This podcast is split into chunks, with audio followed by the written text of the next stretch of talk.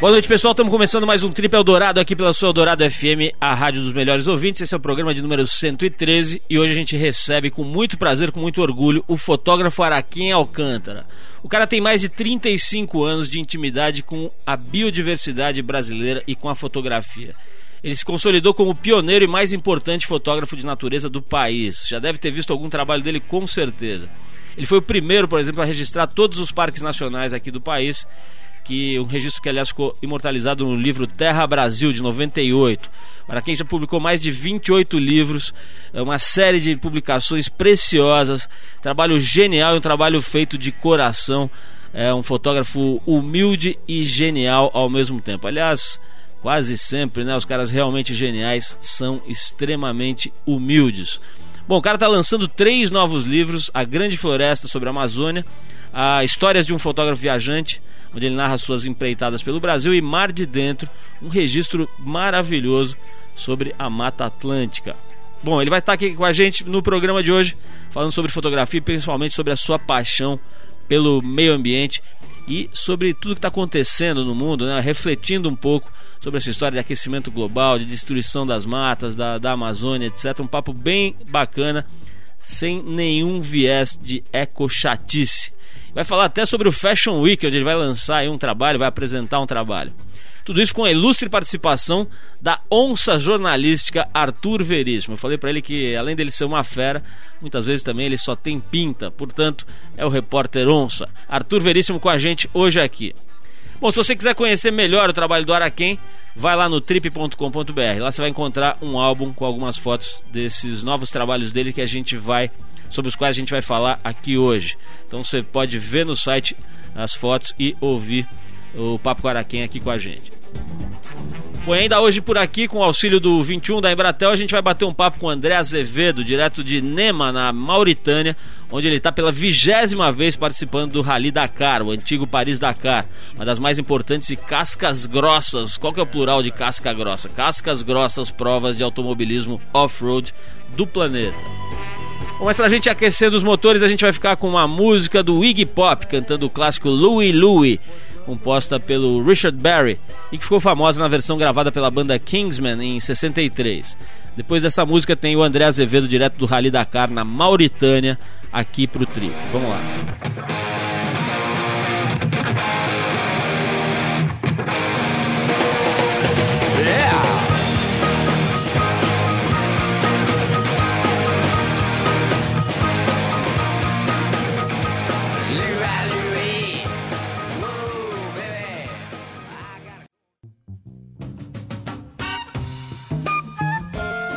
Ok, estamos de volta com o programa de rádio da revista Trip.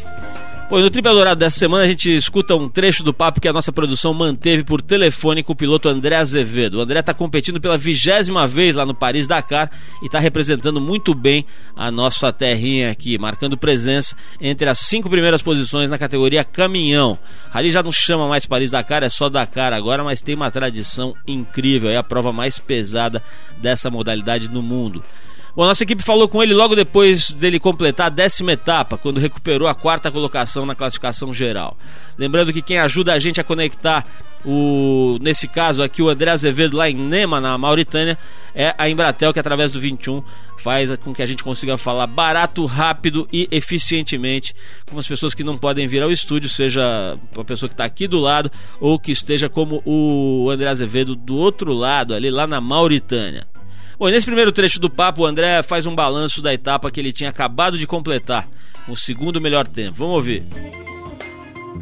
A décima etapa do Rally Lisboa-Dakar, me senti um pouco em casa, que foi a etapa Nema-Nema, de 360 quilômetros. Aqui já saiu do deserto puro do Saara e estamos no sul do Saara, que é a savana, nessa parte da Mauritânia. E aí a vegetação é rasteira, com algumas árvores e o piso de areia e bem parecido com o que eu enfrento algumas vezes no Rally dos Sertões aí no Brasil. E também uma coisa que é boa esse tipo de terreno é que nivela o, a, a, potência, vamos dizer assim, o desempenho dos caminhões, que não tem um deserto aberto onde que os caminhões chegam na velocidade máxima permitida, que é 150 por hora. Aqui a, a velocidade máxima que eu atingi hoje foi 125 e consegui o segundo lugar na classificação da etapa, eh, reconquistando o quarto lugar da, da geral da, do, do, do rally. No segundo trecho do papo com André Azevedo, ele comenta quais as maiores dificuldades de correr no deserto, ambiente predominante nas 10 primeiras etapas do Rally Dakar, e as maiores dificuldades de correr nas savanas da África, que caracterizam as últimas etapas desse rally. Vamos ouvir. Um dos piores é, ou dos momentos mais cruciais do rally de velocidade igual o Lisboa Dakar é que você não pode fazer reconhecimento prévio do percurso e ganha quem for mais rápido no, no final do dia. As etapas do deserto, você está sempre em lugar amplo, atingindo uma hora de velocidade, mas com mais chances de você fazer a correção de algum problema que tenha havido, uma derrapagem, um salto maior. Enquanto que você entrando na África Negra, a, a velocidade média cai bastante você está rodando em estradas, mas aí você tem muito mais poeira e a vegetação não deixa essa poeira é, sair com rapidez. E aqui a gente larga depois do vigésimo veículo a cada 30 segundos, daí você fica num comboio. E muitas vezes você querendo ultrapassar uma pessoa mais lenta aqui na parte da África Negra, você pode ter uma, uma pedra pela frente, uma curva que não estava bem sinalizada ou bem visualizada na, devido à poeira, e você pode atropelar uma árvore, alguma coisa assim.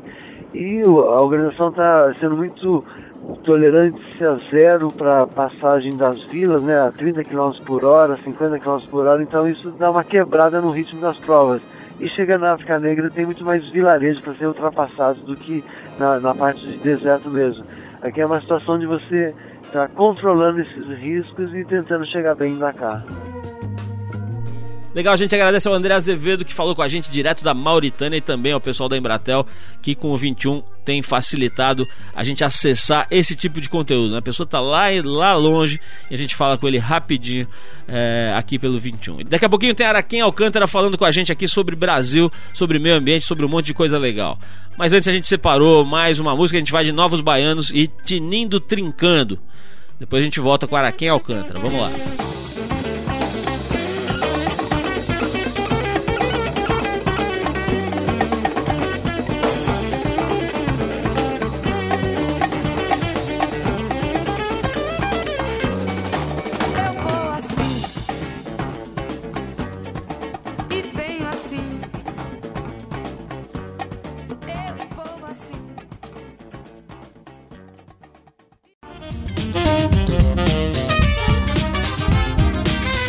Nasceu em Florianópolis e foi criado em Santos, no estado de São Paulo. Cursou jornalismo na Faculdade de Comunicação de Santos e trabalhou na sucursal do Estadão e do Jornal da Tarde aqui na cidade de São Paulo. A carreira jornalística vinha bem até que ele foi tocado pelo poder da imagem. Depois de uma sessão de cinema e do filme A Ilha Nua, ele abraçou a máquina fotográfica para nunca mais deixá-la de lado. Depois de 35 anos de intimidade com a fotografia, ele se consolidou como pioneiro, apesar de detestar essa palavra, como pioneiro e mais importante fotógrafo de natureza do Brasil. Foi o primeiro a registrar os 36 parques nacionais eh, do país, registro, aliás, imortalizado no livro Terra Brasil de 1998.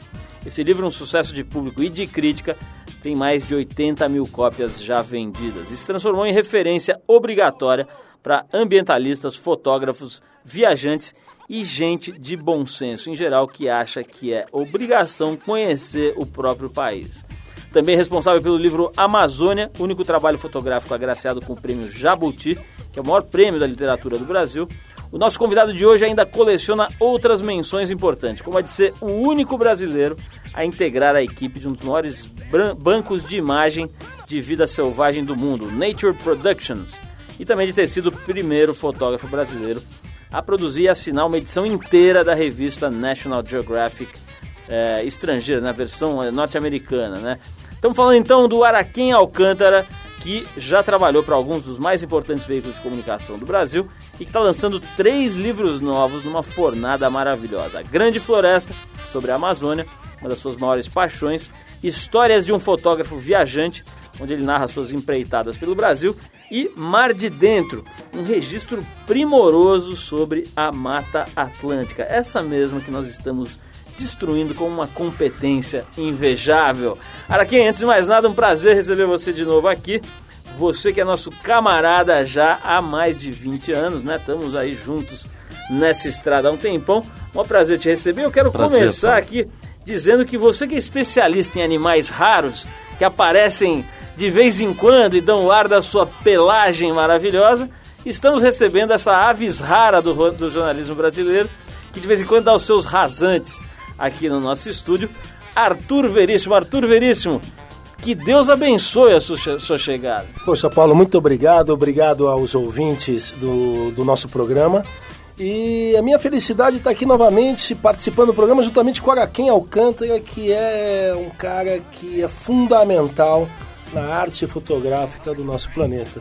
Então, vim invadir os estúdios e prometo estar com mais constância aqui ao seu lado. Um verdadeiro boto cor-de-rosa radiofônico que aparece de vez em quando e encanta todos os que estão ao seu lado. Ô, Araquém, é, uma coisa que a gente estava conversando aqui antes de começar o papo, é, é, a, a entrevista aqui mesmo no ar, é sobre essa história de ser pioneiro, de ser é, o desbravador, o uma espécie de Pedro Álvares Cabral da fotografia é, é, de coisa. Eu, eu, tenho, eu tenho a impressão que você não gosta muito dessa história, né? Fala um pouquinho disso.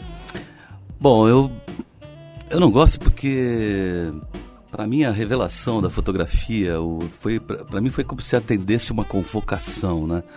Então não tem essa coisa do do que tinha antes, do que vem depois. Eu desenvolvi a minha o meu trabalho porque para mim a fotografia é um caminho de autoconhecimento, né? É uma, uma poderosa arma de encontrar o mundo e de me encontrar, claro. E quando eu comecei foi uma época, eu acredito que no Brasil já tenham, tenham havido outros fotógrafos, talvez menos expressivos ou que tiveram menos sucesso.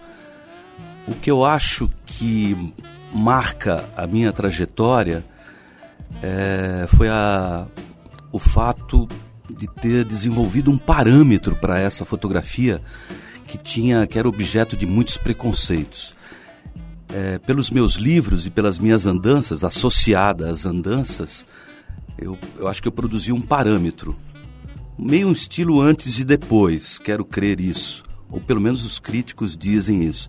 Então agora eu acho que há, uma, há um parâmetro do que para fazer fotografia de natureza é preciso também fotografar gente, e é preciso ir aos ermos, é preciso enfrentar a morte também. Agora, quem falando em enfrentar coisa ruim, você já enfrentou muito nego metido aí que eu sei, né? Quando você chegava com seus portfólios, os seus trabalhos aí nessa época que a gente estava falando, 20 e tantos anos atrás, uhum. eu sei que tinha muito nego de nariz empinado aí que virava as costas porque o trabalho achava uma coisa menor, né? Esses caras hoje devem estar meio arrependidos, né? Como é que é essa história? Tinha mesmo um certo preconceito com o teu trabalho? Muito, muito, muito, muito. Eu vinha, eu vinha lá do meio do mato e tinha que vir para a cidade grande para mostrar os ensaios. E realmente essa fotografia, ela não existia assim como ela era vista como uma coisa menor. Aqueles bichos, aquelas capivaras, aquelas onças Daí também estendiam para aquele, para aquela mulherzinha mal vestida do sertão, do grande sertão Veredas. E acho que isso, isso é uma das coisas que ainda caminha muito lentamente no Brasil. A visão holística, né? A percepção, a consciência de nação. Por isso que a Amazônia está aí, esgotada e precisando de uma revolução mesmo para que ela se Aliás, toda nossa, todos os outros nossos grandes biomas estão precisando urgente de proteção e clareza e novas políticas.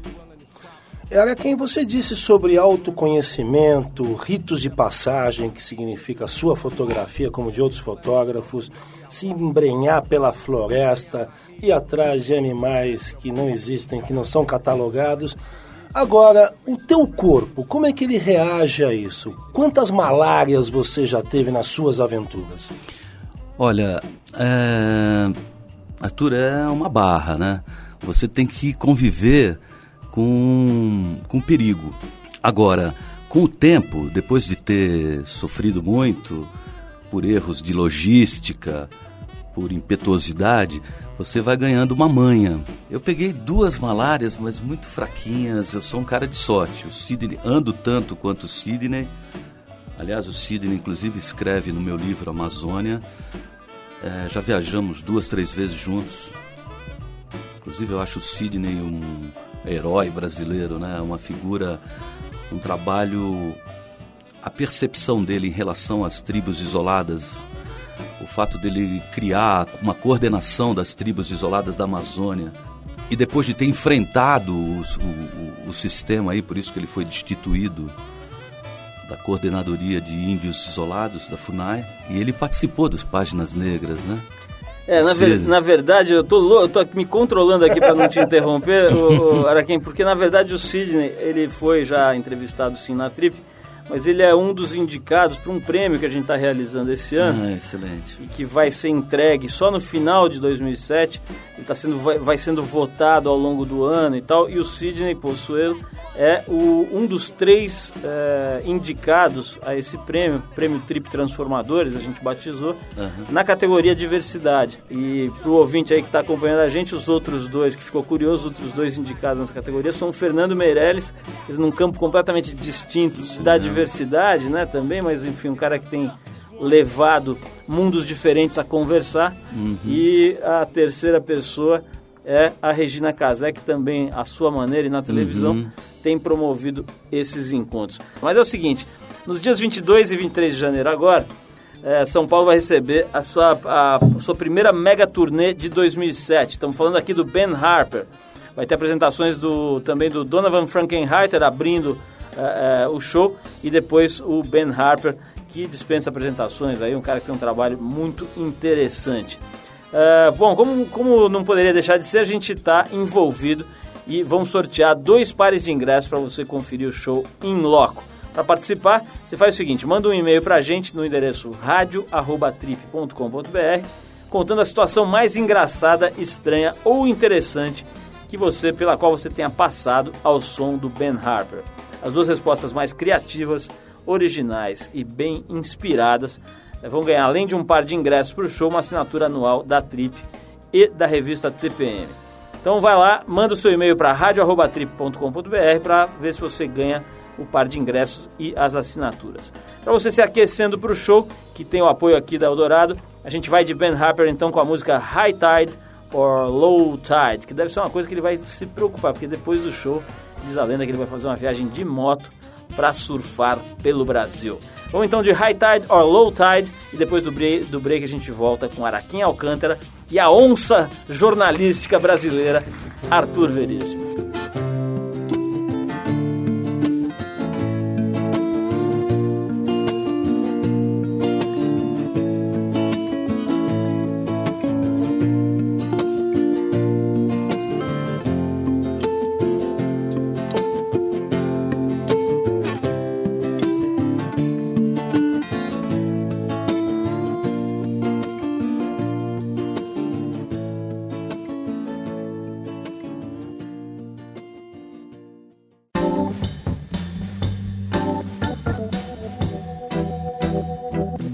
Volta hoje conversando aqui no Trip FM com Araquém Alcântara, um fotógrafo de mão cheia, um cara que trabalha com ecologia, com meio ambiente, desde antes de essas palavras existirem, né? Isso aí não estava definitivamente no centro das atenções, das discussões, infelizmente, porque talvez se estivesse a essa época, hoje a gente não estaria nesse caos aí de aquecimento global e o diabo a quatro aí que estão assolando uh, o sossego da humanidade. Mas enfim, o Araquém está fotografando, documentando e principalmente falando sobre esses assuntos, provocando a reflexão sobre esses assuntos há mais de 30 anos.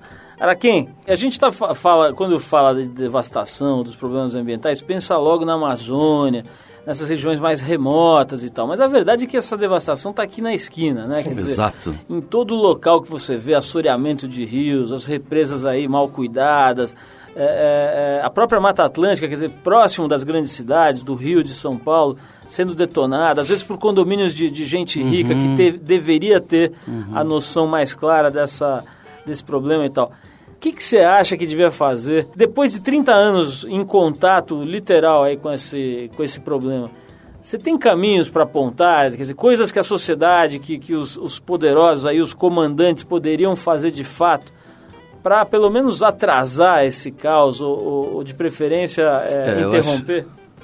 Acho, acho que o princípio é assim, não há política ambiental, então não se cumpre a lei. Uma das coisas, o Código Florestal, por exemplo, tem uma série de furos que os advogados, dos grileiros, dos madeireiros é, descobrem facilmente um modo de se safar. É preciso ter uma política ambiental nesse país, clara. Mas aí o que, que o Brasil quer com a sua natureza? Será que o Brasil compreende que a Amazônia é o motor hidrológico do planeta? Que a Amazônia é crucial para o equilíbrio do planeta e, e também para a estabilidade de temperatura do Oceano Atlântico? Isso, para tudo isso, precisa ter é, consciência nacional, né? Uma, uma mobilização para dizer, olha, nós queremos isso para a Amazônia. Então é preciso educar para que saibam que sem Amazônia, para mim, sem Amazônia não há Brasil. Lá está toda a riqueza, mas para isso precisa ser feito lá coisas que me parecem meio utópicas. Uma, é, é, nós estamos perdendo na Amazônia 25 mil quilômetros quadrados por ano. E eu vejo isso já a princípio eu, andava por aquelas matas e sobrevoava aqueles estados todos e falava, meu Deus, isso é inexaurível. Isso em 1976, por aí. Agora eu percebo que acaba mesmo. E já foi um quinto. Talvez a coisa mais importante hoje seja uma moratória para o desmatamento. É preciso convocar todo mundo, bandidos, grileiros, madeireiros, isso é também uma proposta da SBPC muito coerente, eu acho. E, e falar, para a gente combater essa expansão agrícola, é preciso uma série de coisas. Entre elas, é, um arco de proteção, é onde o governo brasileiro está acertando o pé, com o Ministério do Meio Ambiente, que é o programa ARPA, Áreas Protegidas da Amazônia. É um programa que está aliado a várias grandes ONGs, para se criar condições de mosaicos de unidades de conservação que protejam a expansão agrícola. Mas, junto com isso, é preciso fazer uma revolução técnico-científica na Amazônia, levar especialistas para lá. Nós só temos 3 mil pesquisadores lá em institutos e universidades e esse número é pífio. Só que tem uma coisa: isso não é aí nós chegamos ao, ao, ao centro da questão, que me transtorna, aí que eu tenho a maior bronca. O processo é muito lento porque não é uma prioridade dos governos brasileiros manter as florestas em pé e dar uma melhor condição de vida para os 20 milhões de amazônidas. Então a revolução tem que começar aí. A mobilização brasileira e de toda a mídia também deveria ser: olha, o que, que vocês querem para a Amazônia? Senão, dane-se, deixa ela solta. Caso contrário, vamos unir esses grandes, as grandes ideias que já são desenvolvidas lá e ampliá-las, exigindo do governo uma prioridade na, na, na no desenvolvimento, na, nessa, nesse desenvolvimento técnico-científico e num novo modelo de desenvolvimento social, que lá convivem toda a miséria com toda a bandidagem, toda a riqueza.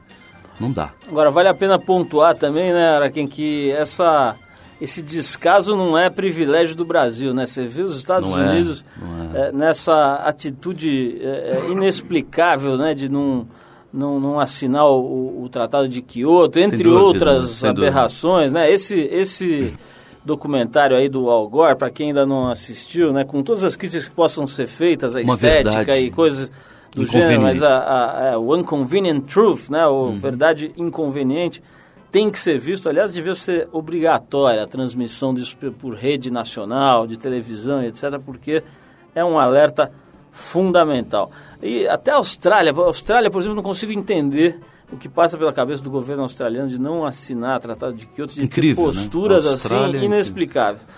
Mas, Araquinho, eu quero falar que o Arthur está já querendo agarrar o microfone, mas eu, espera um pouco, Arthur, que eu quero falar uma coisa aqui que eu acho engraçado, que é o seguinte. Araquém Alcântara, um homem especializado em ecossistemas estranhos, esdrúxulos e diferenciados, vai lançar seu Opa. livro a Grande Floresta na São Paulo Fashion Week. Um evento que, no mínimo, é um ecossistema diferente. Né? Uma turma que se reúne ali para, enfim, celebrar a moda, debater a moda, ver a moda e etc. Araquém, que tipo de feras você espera encontrar nesse lançamento do seu livro A Grande Floresta lá na São Paulo Fashion Week? Ou melhor, Araquém, você está na moda. o Araquém, o showman, né? O showman entrou na moda. Mas o foi um convite do meu parceiro Oscar, que tem uma proposta legal com a E-Brigade em relação à sustentabilidade, que é um dos focos do meu trabalho, né? Que eu acho que é mais continuando aquela, aquela conversa ali de trás, uma possibilidade da Amazônia, a floresta ficar de pé, talvez eu devesse colocar em primeiro lugar isso é a sustentabilidade, que eu já vejo se manifestando, que é a movimentação dos ribeirinhos, dos caboclos, dos sertanejos em, em, nas suas comunidades. O único modo é dar condições para que eles vendam a sua palha, o seu vaso, sua cerâmica. O nosso caminho ainda é muito lento nesse sentido, mas existem exemplos que dão uma luz já. E eu quero mostrar isso, porque um, o tema do, de umas áreas lá do, não sei se o tema geral do São Paulo Fashion Week, mas acho que é o tema da, da, da Osklen e de, e de outras é florestas brasileiras. Já, já era tempo de começarem a se tocar de que a floresta brasileira é chique, é contemporânea. O, o, o Alex Atala saca isso muito bem na sua, na sua alquimia. vamos até, vamos até fazer um livro juntos aí, porque eu acho que tem que juntar todas essas áreas. Você está entrando na moda sem querer, né, Araquim? É... De repente, depois de 36 anos, parece que a turma te alcançou aí. E aí eu vou ter que faltar com a modéstia e dizer que a Trip publicou uma matéria do Araquém Alcântara, junto com o Araquém Alcântara, fazendo, é, é, vamos dizer, eco ao trabalho dele, a visão dele, em 1986, ou seja, mais de 20 anos atrás, a gente já estava aí tentando é, colocar a nossa modesta contribuição no sentido de provocar reflexão e Exatamente. jogar luz sobre o assunto. Né? Bom, vamos falar mais disso. Eu quero especialmente focar na história da, da TV Globo e dessas é, grandes empresas de comunicação. Eu quero saber a tua opinião sobre a contribuição delas uhum. nessa, nessa reflexão, para essa reflexão. Mas vamos tocar aqui uma música que o Arthur Veríssimo gosta, da qual ele gosta. Eu tenho certeza que ele gosta. Trata-se do disco do Bob Marley, Opa. Uprising. Opa. Uma obra-prima aí do. Estamos falando aí de Ben Harper, desses caras que vão tocar aqui. Pô, toda essa gente bebeu e bebe na fonte de Robert Nesta Marley, falecido acho que mais ou menos uns 20 anos já, né? Por aí. Esse disco é de 1980 e a gente separou a faixa Zion Train para depois voltar a saber qual é a contribuição da Vênus platinada do Jardim Botânico para a ecologia brasileira.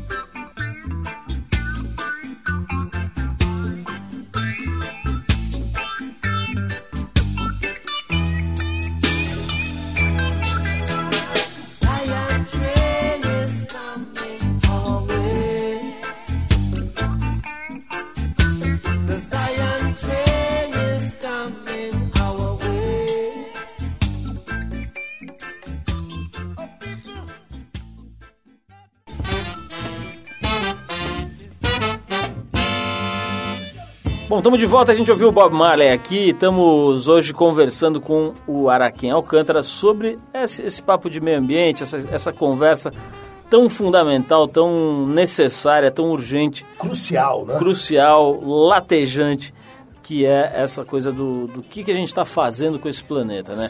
Araquém, é, tem uma coisa curiosa aqui nos seus livros, estava folheando aqui, especialmente esses focados na Amazônia e tal, que você consegue se infiltrar ali nas comunidades e tal, e aparentemente você chega muito perto, né? Literalmente, quer dizer, você fica ali. Tem uma foto aqui de um índio boa, boa. genial, o cara Sim. dentro de, uma, de um rio, sei lá, com o arco e flecha dele.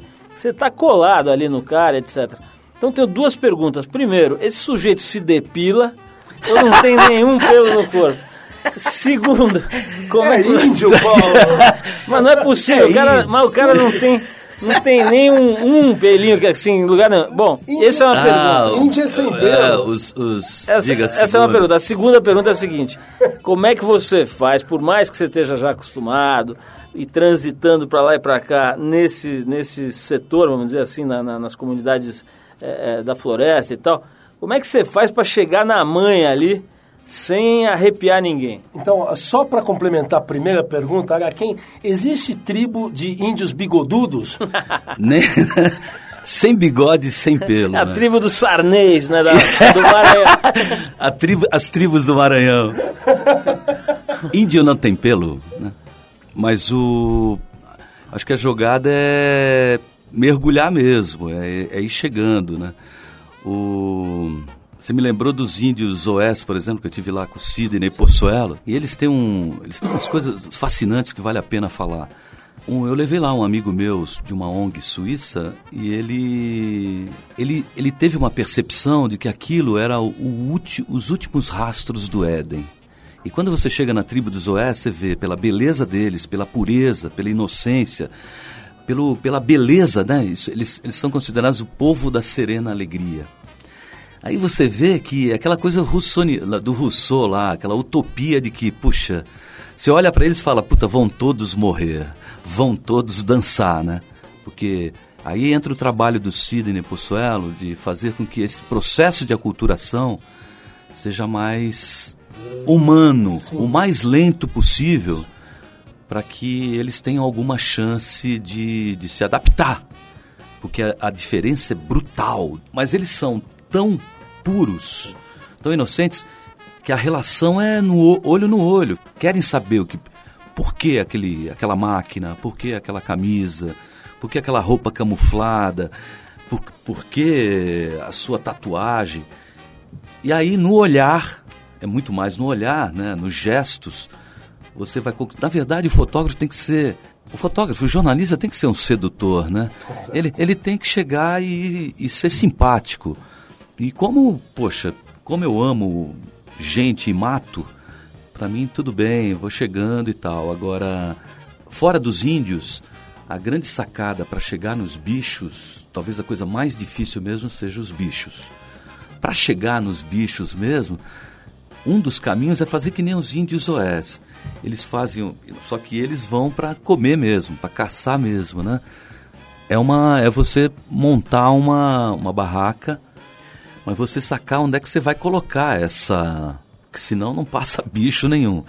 Percebendo a posição do sol, deixando a blind, que a gente chama de blind, de cego, deixando a blind num canto em que você vai ter uma luz uma maior parte do tempo ou a parte do tempo que você vai ficar ali.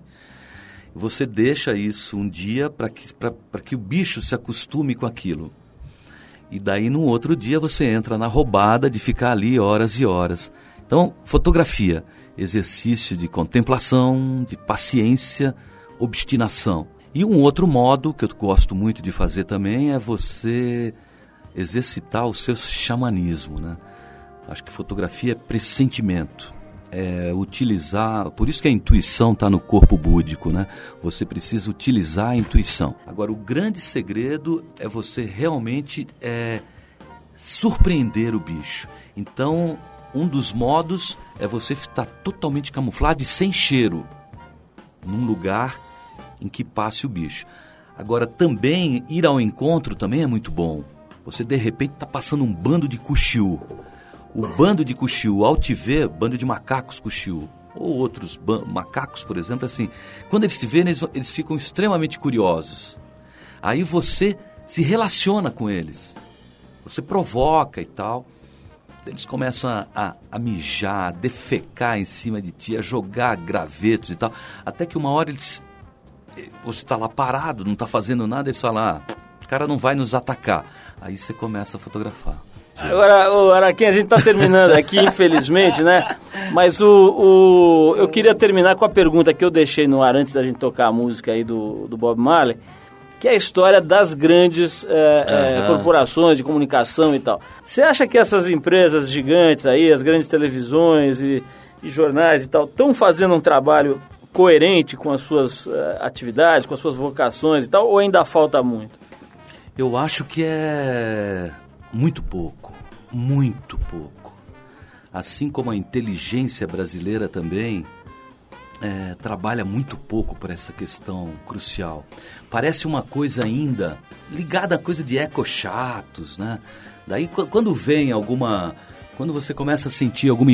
Quando você vê um programa sobre biodiversidade, como eu vi outro dia no Fantástico, sobre o aquecimento global, feito tão bem feito daquele modo, eu falo, puxa vida, por que, que isso não é, não é, é, é passado para as crianças rapidamente?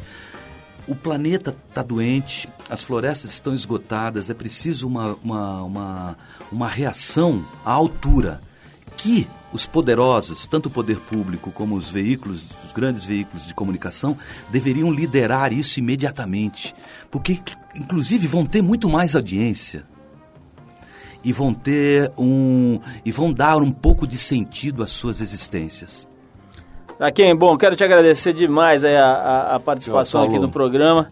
É, agradecer os livros que você trouxe para a gente, principalmente cumprimentar por um trabalho tão genial, tão fundamental, tão urgente e importante quanto esse que você tem feito. Como você disse aqui no começo para a gente, é muito mais um chamamento de uma vocação do que um interesse de é qualquer aí, é tipo, né? Aí, então, é.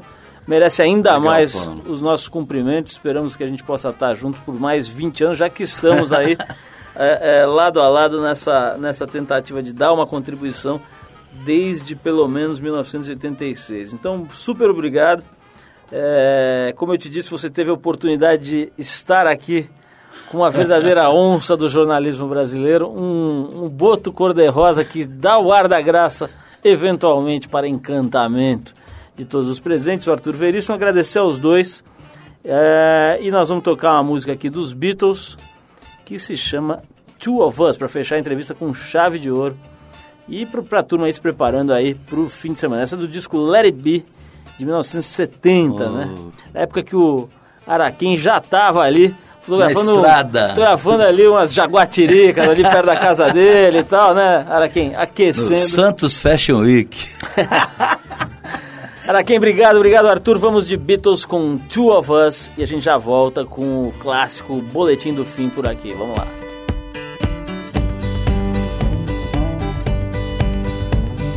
Two of us riding nowhere, spending someone's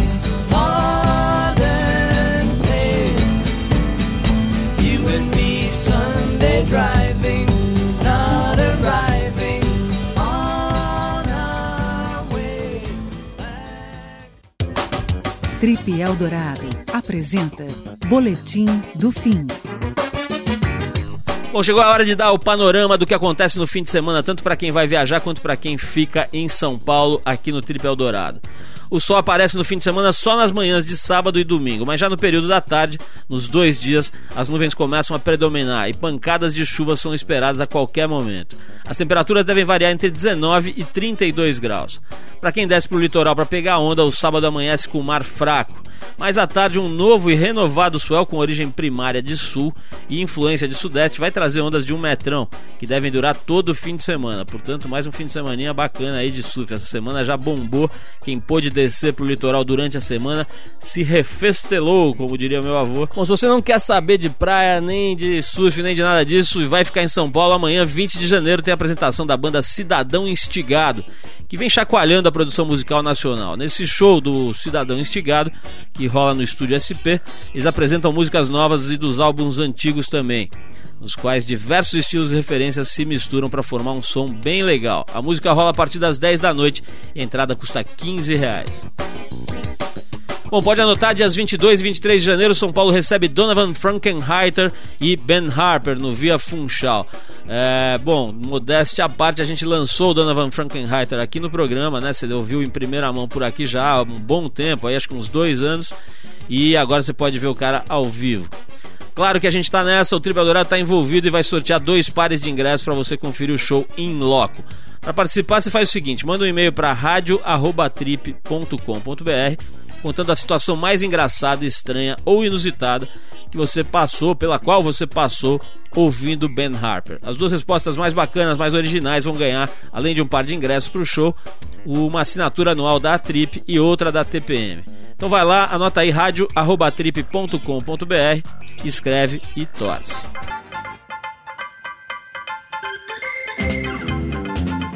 Bom, o Trip Eldorado fica por aqui. O programa é uma produção da equipe da Revista Trip, em parceria com a Eldorado FM, a rádio dos melhores ouvintes. A apresentação é de Paulo Lima, participação excepcional de Arthur Veríssimo, edição de Endrigo Kiribras, produção e trabalhos técnicos Alexandre Potashev, programação musical Cris Nalmoves. Falar com a gente, você escreve para rádio.trip.com.br. Pode mandar sua sugestão, seu e-mail, seu elogio, sua crítica que a gente vai gostar. Na semana que vem tem mais programa, a gente volta nesse mesmo horário com mais um Trip Eldorado. E às terças e quintas, às 7h20 da noite, com a nossa versão Trip Eldorado Shortcuts aqui na Rádio dos Melhores Ouvintes. Um abração, um bom fim de semana, um fim de semana especial para vocês todos que ouvem a gente e até a semana que vem.